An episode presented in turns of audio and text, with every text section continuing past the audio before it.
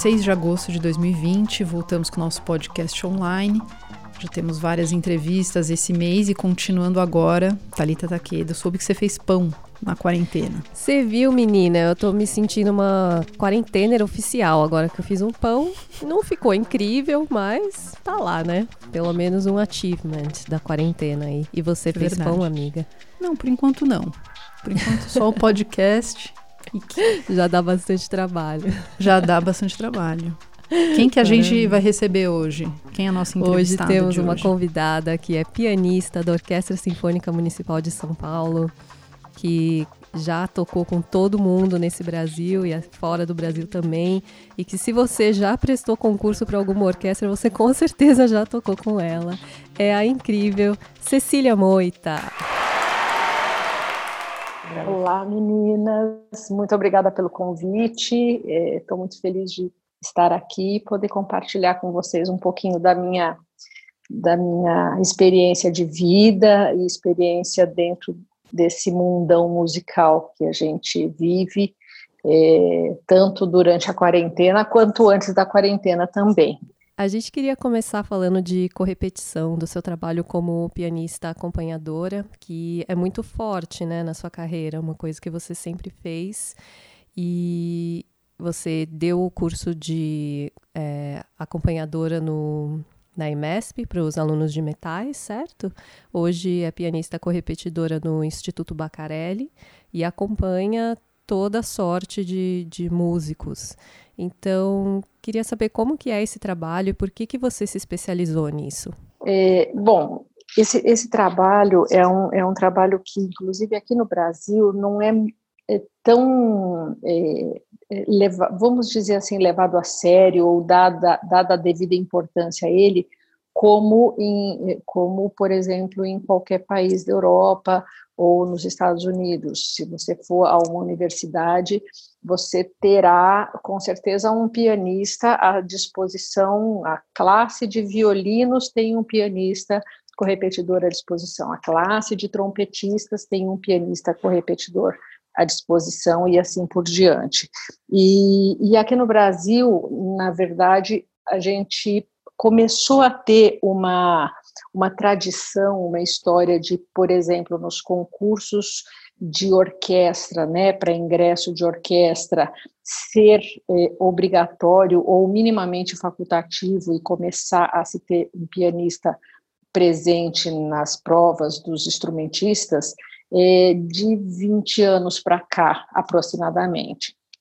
É, a minha formação pianística é, é, uma formação um pouco diferente da, da, da, dos demais pianistas, porque eu estudei piano quando criança, e quando eu tinha meus 15, 16 anos, eu resolvi também estudar um pouquinho de órgão, resolvi, e aí passou um pouquinho, comecei a estudar um pouco de piano popular, fui estudar um pouco de instrumento, é, mexer em instrumentos eletrônicos, em sintetizador.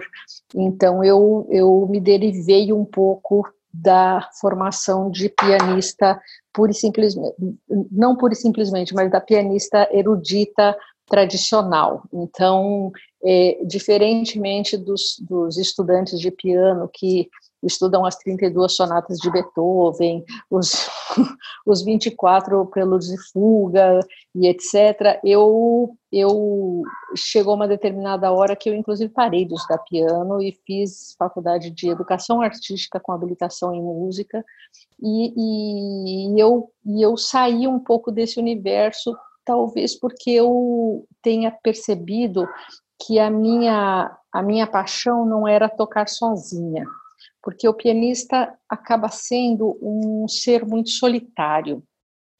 Ele fica, ele e o piano dele, horas e horas e dias e dias, então ele acaba sendo uma, uma pessoa muito solitária, e eu não, e eu não sou assim.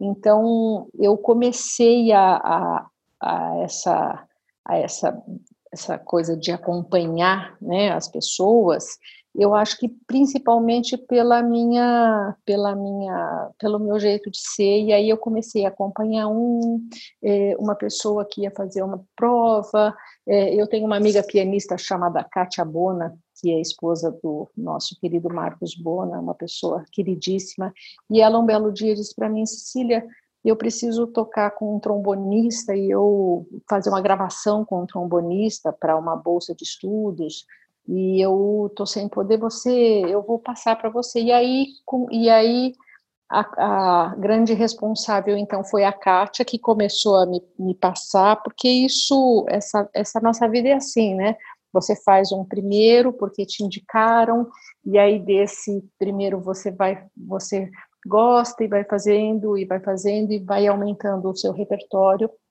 E inclusive, acho que por conta de ter o primeiro o primeiro ser que eu acompanhei foi um trombonista, depois acabou que eu, eu me especializei em metais, né?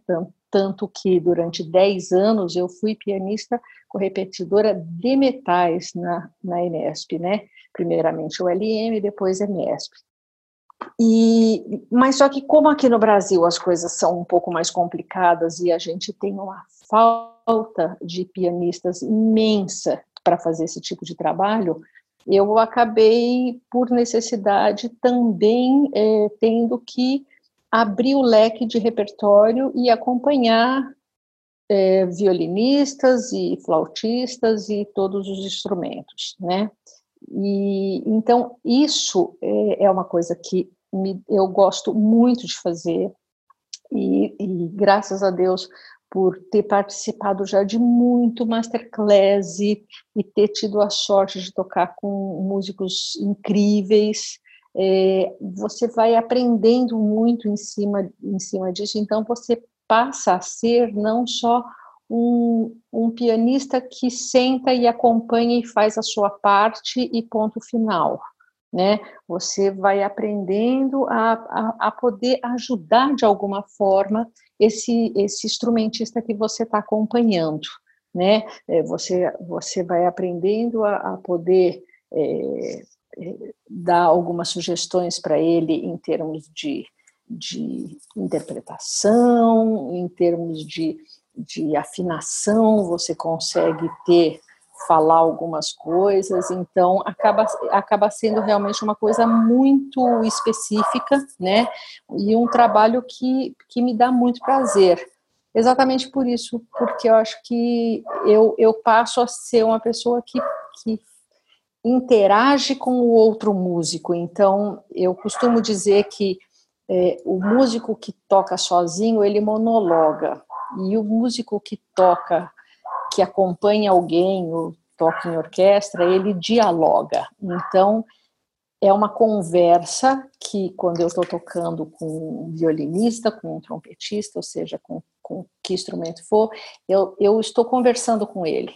E, e quem sabe dessa conversa somos só nós dois. Então é uma forma da, da, é uma forma muito diferente de, de ver a música, na minha, na minha opinião.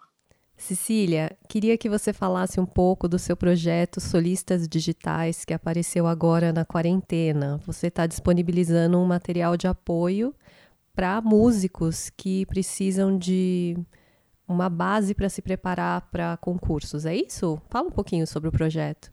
Falo. Uhum. É, na verdade, o projeto Solistas Digitais surgiu. É, assim, eu acho que eu sempre tive um, eu sempre tive vontade de fazer algo do tipo. Eu sempre pensei muito em fazer, puxa vida, se eu fizesse bases e disponibilizasse uns play alones, né? Porque quando você entra na internet, é, entra no YouTube para ver, existem milhões de gravações. Vamos lá, vamos pegar um, um concerto de violino em sol maior, número 3. Se você entrar na internet, você vai ter N é, playback, playbacks dessa, desse concerto. Só que o que acontece é que, de modo geral, são, é, são playbacks feitos é, geralmente midis, é, sem expressividade nenhuma, e, e, o músico acaba tocando engessado. Então ele acaba não usando aquela, aquela, aquela base, porque aquela base, ao invés de ajudá-lo, pode ajudá-lo no quesito é, afinação, mas vai atrapalhá-lo no quesito interpretação. Né, vai engessar totalmente. É, é, um andamento, tem uma boa gravação, mas o andamento é, é um andamento é, que, não, que não é bom. Então, existe, existem muitos problemas com, com, essas, com essas bases. É, existe um repertório, né? Então, o que acontece?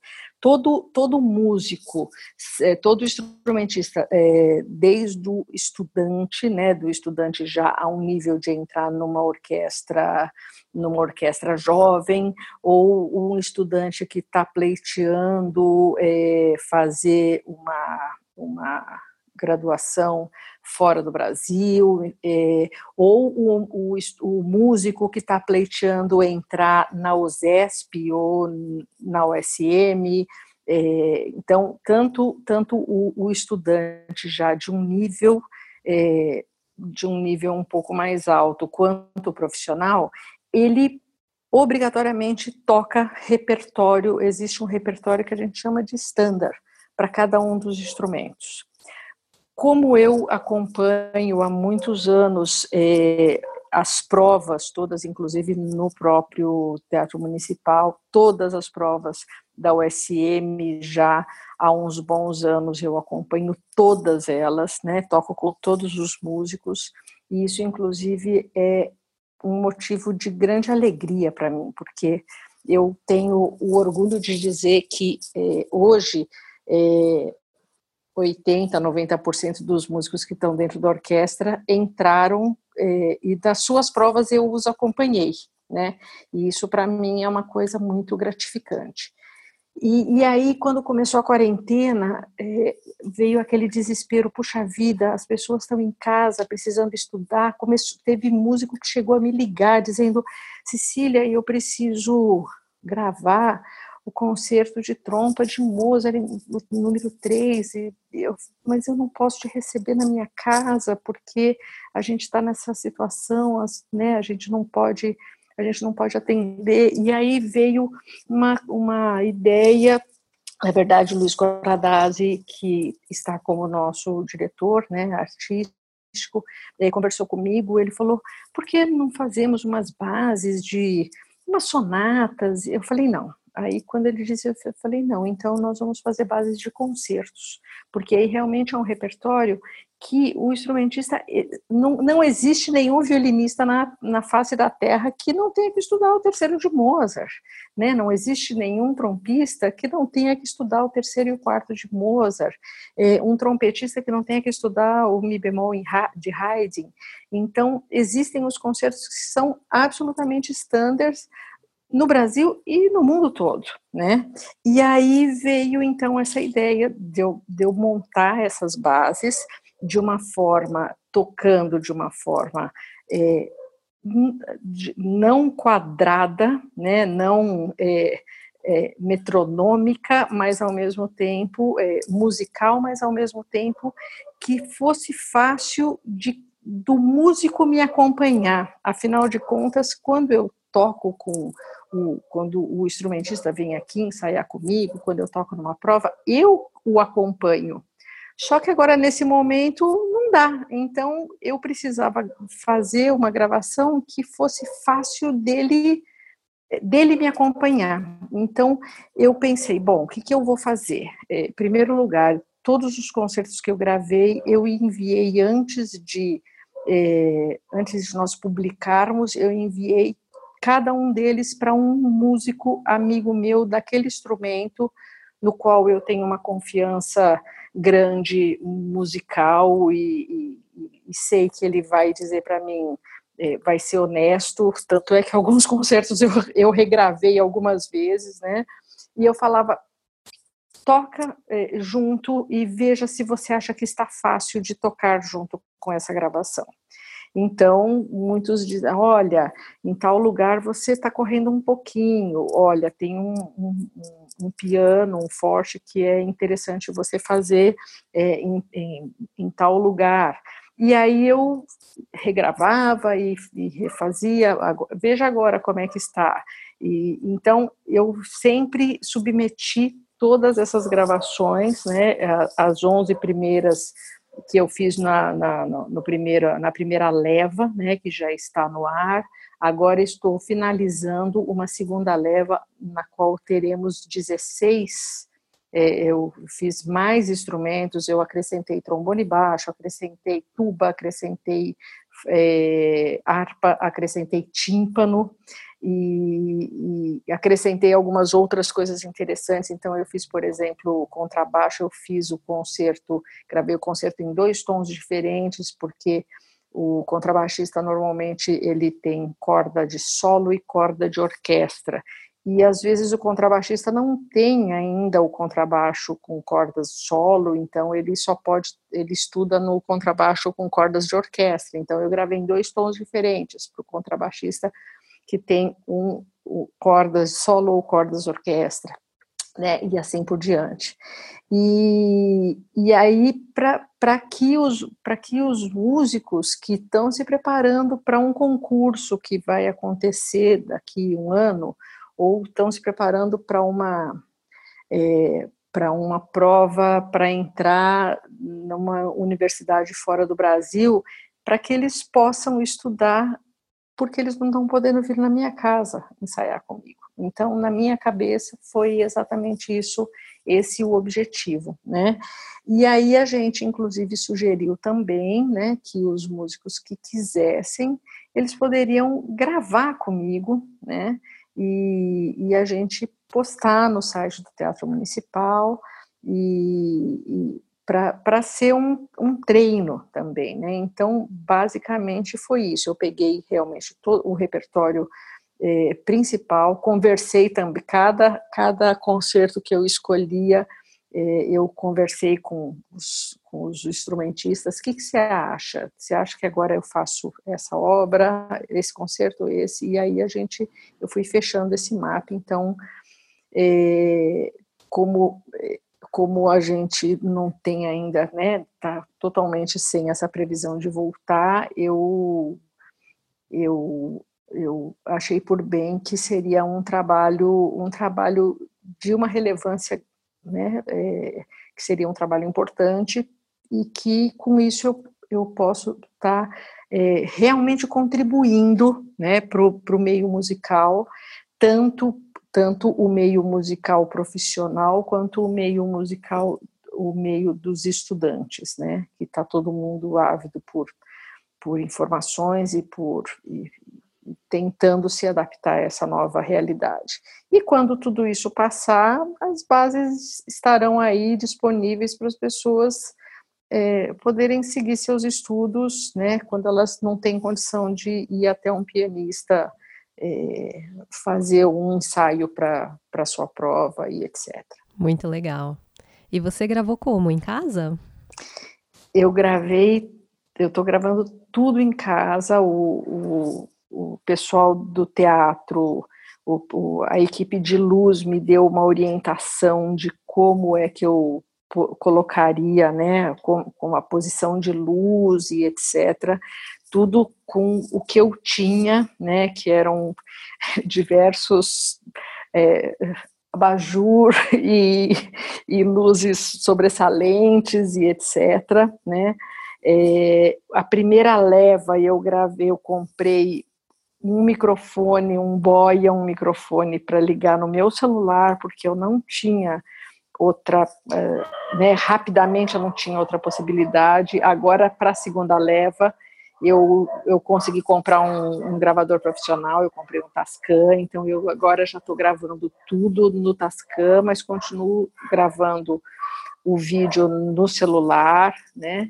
O pessoal da, da da, a equipe do teatro que trabalha com gravação, que é o Stig, também foi uma pessoa super importante, porque ele me ajudou muito na, na, na coisa da, de, da posição, qual a melhor posição, dentro da luz que o Olavo me ajudou a fazer, né? E graças a Deus eu tenho um piano um, um, bom piano, eu tenho um Yamaha, um quarto, então, é, e, e, um piano que, que que é ótimo em termos de afinação, né, que isso é super importante. Aí uma coisa que eu fiz em todas as gravações é que antes de eu começar a gravar, eu explico para a pessoa que vai tocar comigo exatamente é, todas as coisas que eu, é, se eu fiz algum corte no trecho instrumental da obra, qual o metrônomo que eu que eu estou utilizando para gravar aquele aquele movimento, é, eu, eu toco duas vezes a nota lá para a pessoa poder afinar junto com o meu piano. Cito que meu piano está afinado em 442. Então, eu procurei fazer de uma forma muito didática, né? Na verdade, eu fiquei pensando é, o que, que eu faço quando a pessoa chega aqui, nunca tocou comigo, ou mesmo que já tenha tocado, antes da gente começar a ensaiar. A gente vai ensaiar um concerto que a gente nunca tocou junto. E o que, que eu digo para ele? Então, eu, eu gravei no vídeo exatamente essas mesmas coisas que eu digo para ele quando ele chega aqui em casa e, e vai começar a ensaiar. Né? Então, foi dessa forma que eu, que eu fiz esses vídeos. E, e para mim está sendo um, um, um, grande aprendizado, né? um enorme aprendizado, porque a gente não se preocupava com, com nada disso, né? É, e, e ter que também se preocupar com as adversidades, né? Então, eu estou gravando, aí estou fazendo um take, nossa, está sendo super bom. Aí passa uma moto na rua, pronto, perdi aquele take Aí você começa segundo take, aí o cachorro do vizinho late, terceiro take, a vizinha fala, o quarto take, e assim vai, né? Até que teve algumas, algumas coisas que eu gravei, chamam assim, take 27, porque infelizmente é, a pandemia pegou a gente de calça curta, né? A, a, desculpe a expressão, mas eu infelizmente não tenho um estúdio em casa, né? Então a gente precisa lidar com as adversidades e a gente, como eu te disse, vai ficando muito mais é, é exigente, né? Na primeira leva da, dos solistas digitais, eu acho que eu deixei passar muito mais barulho do que eu deixei passar na segunda leva né? Porque a gente vai ficando mais exigente. Não, eu não vou deixar passar esse barulho. Não, eu não vou deixar. Então, então com isso a, a gente vai ficando, a gente vai se desgastando mais, mas ao mesmo tempo vai ficando mais exigente com a gente mesmo e com, e com todas as condições, né? Bom, Cecília, dentro desse material que você está disponibilizando, é, tem o concerto número 3 para violino do Mozart, que você acabou gravando depois para o seu canal com um oboé. Como que foi essa escolha? É, na verdade, na verdade a escolha não foi minha, foi do porque como eu, eu disponibilizo todos os concertos e aí as pessoas que quiserem é, podem gravar e enviar para gente. E aí acontece uma coisa muito interessante. Eu, eu, na minha cabeça, eu imaginei que muitas pessoas fossem gravar. E aí, para muitas pessoas, inclusive o pessoal do Bacarelli, eu falei, mas gente, vocês não estão gravando. Nossa, professora, é uma. Sabe o que, que é? Uma responsabilidade muito grande, não, a gente colocar, expor. Então, as pessoas morrem de medo de, de, de expor o, seu trabalho e tudo, né? E o, o Rodolfo, que é oboísta nosso, lá da USM, gravou, e eu achei super interessante porque ele gravou não o concerto de oboé em Dó maior de Mozart, que é o concerto que, que eu gravei para oboé na primeira leva, e sim o concerto de Mozart número 3 para violino, né? E ficou super interessante. E aí, quando ele me mandou, ele me mandou também assim, cheio de dedos, né? Olha, Cecília, veja se você acha que ficou bom para nós enviarmos para para a equipe da, do, do, teatro para que eles possam postar e eu ouvi e falei nossa ficou sensacional né? Tá super bonito e, e aí você pode dizer assim ah mas ele gravou um concerto que não cai em prova para ele tudo bem, mas ele, mas é um trabalho, é um trabalho é, musical muito importante. Ele trabalhou todos os todos os quesitos que interessam a gente, que são afinação, interpretação e etc. Né? Então, e como foi o primeiro, a primeira gravação que, que, que me mandaram, né? É, eu fiquei muito feliz com essa gravação, então por isso eu resolvi escolhê-la para vocês colocarem como, como um exemplo do acompanhamento e como é possível realmente a gente, como as bases ficaram de uma forma absolutamente é, possível de se fazer música e não pura e simplesmente de, de ser uma base é, não musical e engessada. Então vamos ouvir agora o Concerto para Violino número 3 de Mozart, tocado no oboé por Rodolfo Hatakeyama e Cecília Moita ao piano.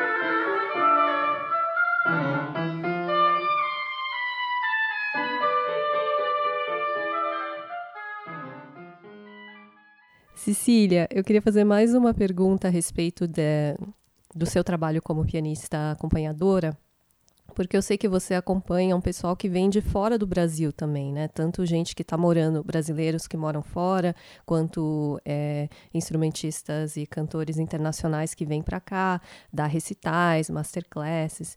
E eu imagino que o tempo que vocês têm para preparar, né, uma, uma obra ou que seja o repertório, não seja muito grande. Então eu queria saber como que funciona. Você fica sabendo antes o repertório que você tem que preparar? Tem como otimizar o ensaio que você tem com o músico?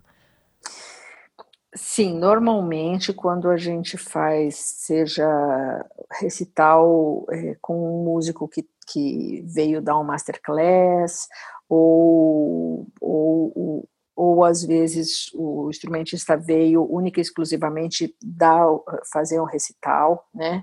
A gente sempre sabe do repertório com, com uma antecedência razoável, mesmo porque muitas vezes é, é um repertório para mim novo, né?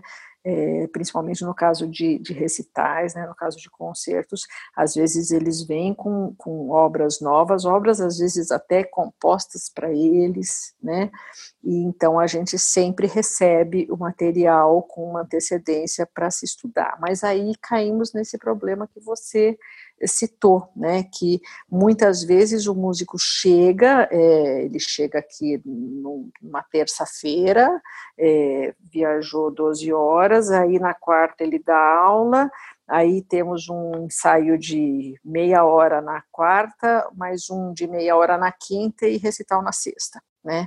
E aí a gente não tem um tempo totalmente diferente do músico que está aqui disponível e fala não eu vou fazer um eu vou fazer uma prova então eu quero marcar cinco ensaios com você eu quero marcar eu já tive músico de fazer eu quero marcar dez ensaios com você.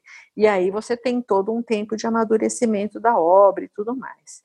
Então sem dúvida isso acaba sendo é, é, uma coisa é, com, com um complicador, vamos dizer assim, mas ao mesmo tempo é uma forma de amadurecimento da gente ter que se aprontar e ter que ter, que ter rapidez no, no, no, no resultado, né? Então, é, o que que acontece? O estudo posterior, o estudo quando você recebe esse material, ele tem que ser muito mais sólido, porque quando você vai ensaiar, fazer o seu primeiro ensaio com aquele instrumentista, a tua parte tem que de verdade estar tá pronta.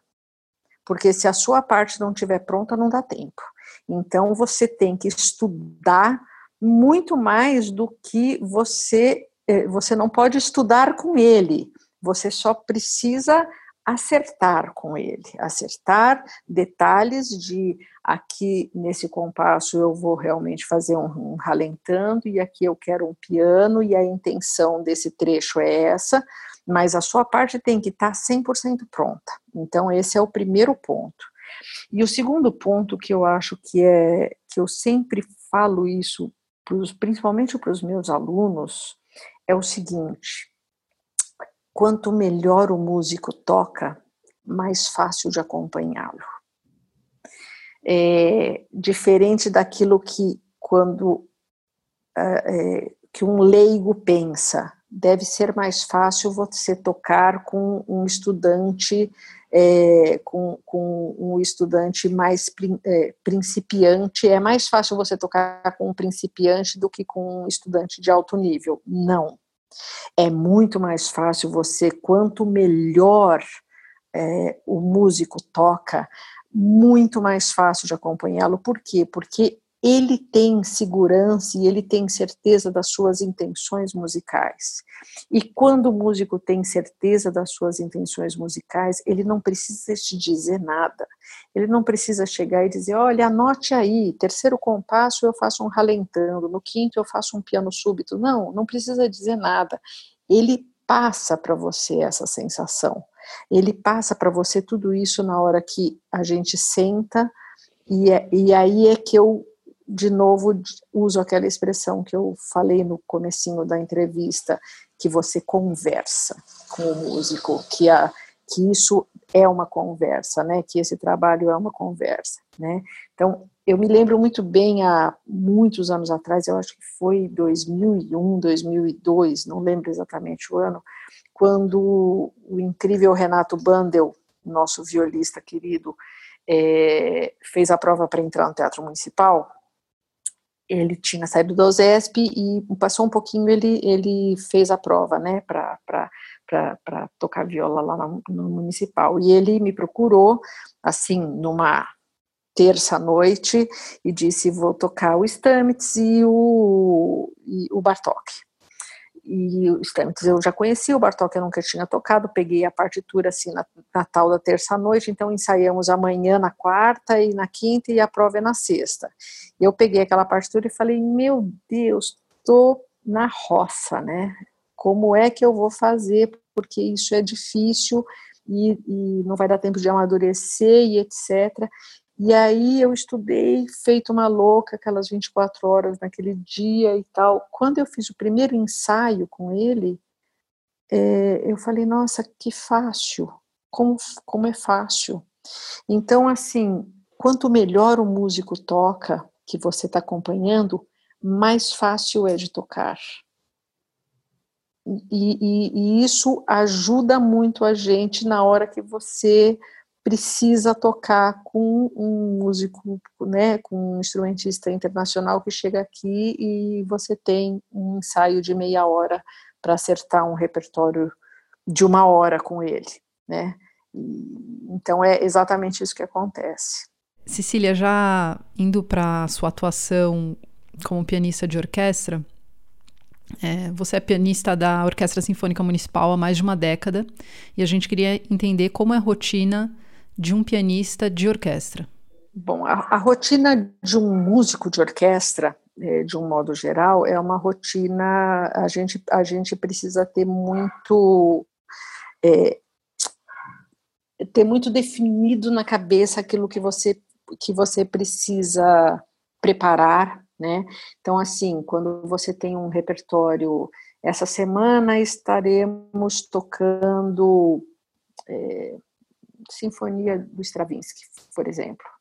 Então, eu preciso, eu preciso saber disso com uma antecedência suficiente para estudar a minha parte, estudar a parte da orquestra, porque não adianta só eu estudar a minha parte, e sim saber exatamente aquilo que está encaixado, a minha parte encaixada na orquestra antes do primeiro ensaio. Então, a gente precisa ter uma disciplina de estudo muito, muito grande, né?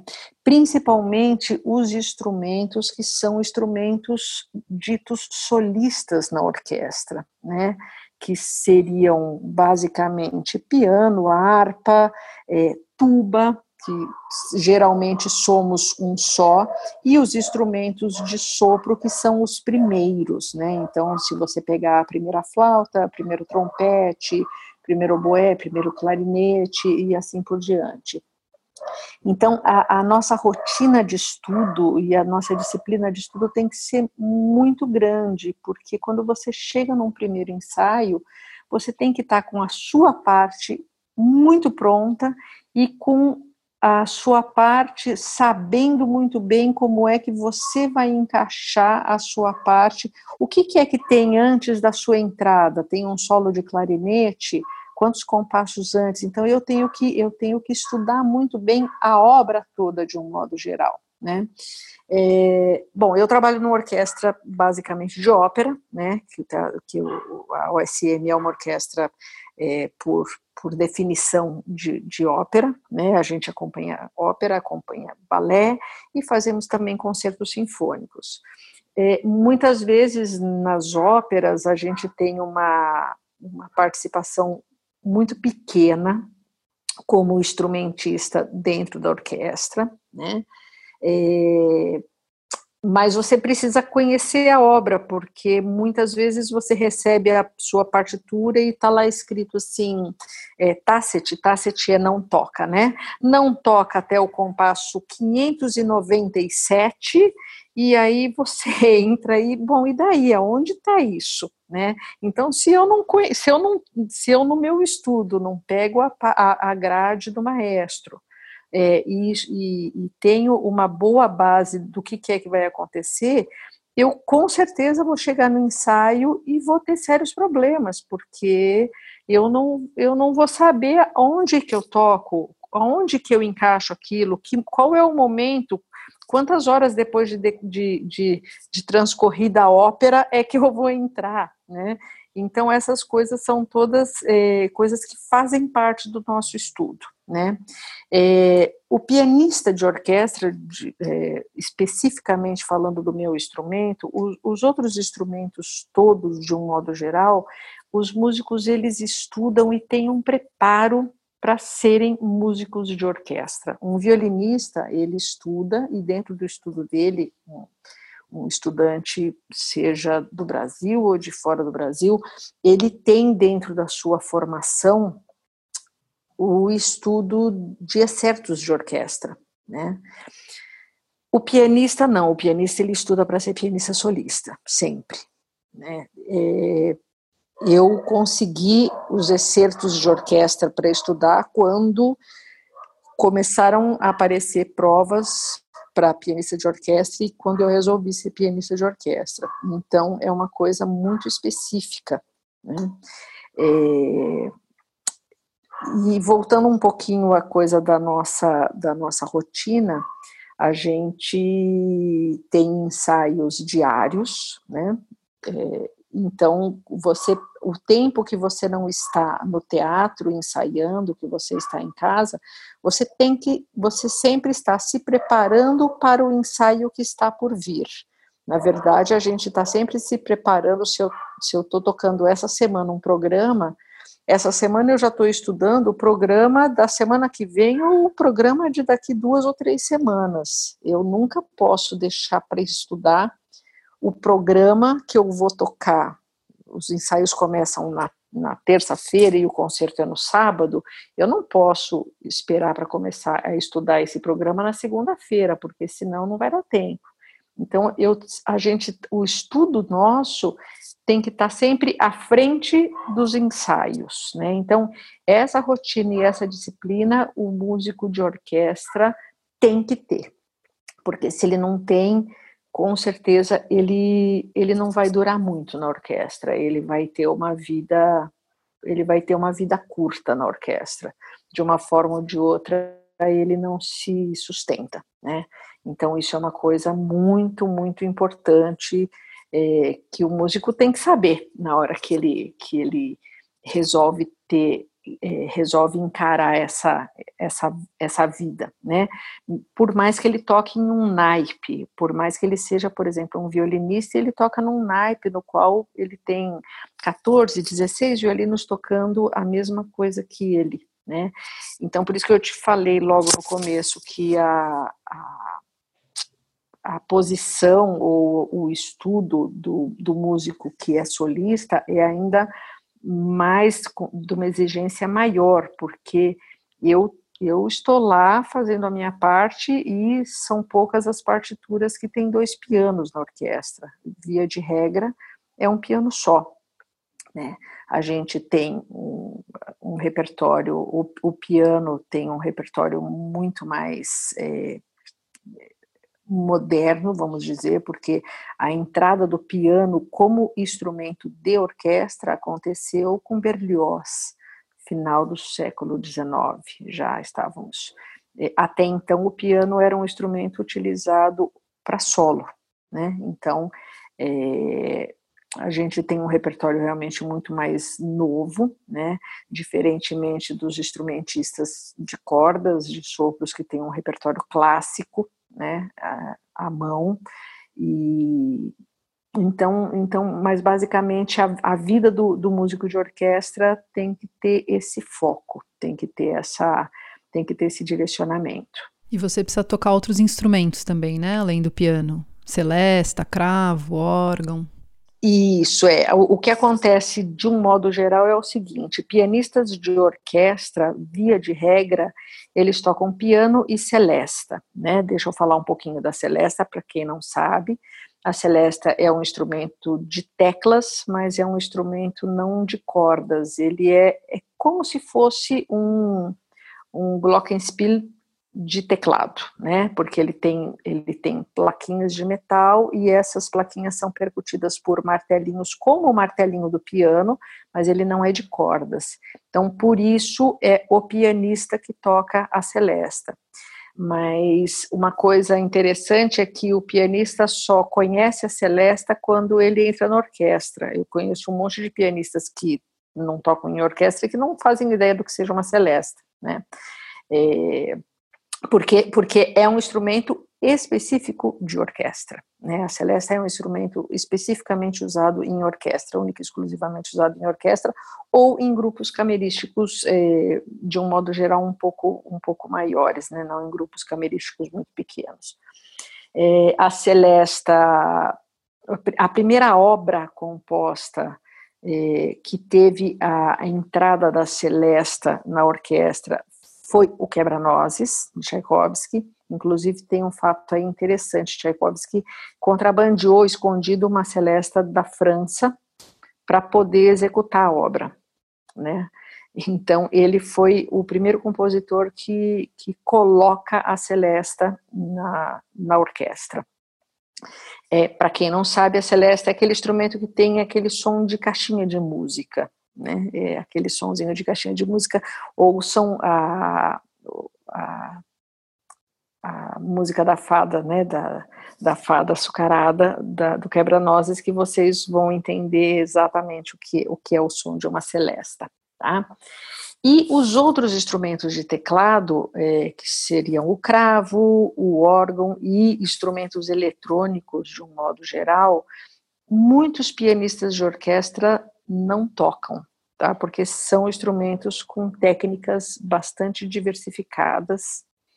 É, então, não é em toda orquestra que o pianista toca esses outros instrumentos. Muitas vezes chama-se músico de fora para fazer é, para fazer esses é, quando esses instrumentos aparecem né, na, na, formação na formação orquestral.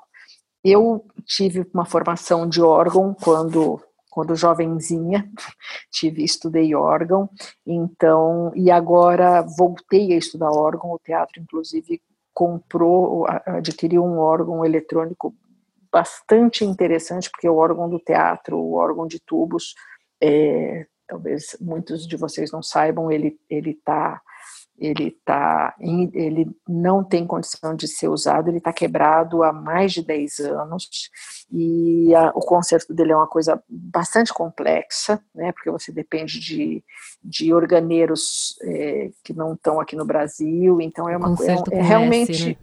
É, é um concerto com S, exatamente. E é, e é muito complexo, tá? Não é uma coisa simples, inclusive porque o órgão de tubos está no palco do Teatro Municipal, então, assim, para acontecer o concerto com S do órgão, a gente teria que suspender todos os concertos com C, porque tem que desmontar o órgão, né? Os tubos estão todos lá no, no palco do teatro. Então, o teatro comprou um órgão, um órgão eletrônico agora, a seis meses atrás, e eu, eu inclusive estava tendo aulas e estava indo ao teatro praticamente todos os dias estudar órgão antes de começar a quarentena, e aí tive que parar para poder é, para poder correr um pouco mais, porque como eu não tenho órgão em casa, eu não tenho possibilidade de estudar órgão em casa. E aí agora, com o órgão do teatro, eu estava feliz da vida, porque eu posso estudar o órgão, né, lá, e, mas como eu já tive há muitos anos aula, então já tenho noção e tudo mais, então eu faço também as partes de órgão que, que aparecem na orquestra.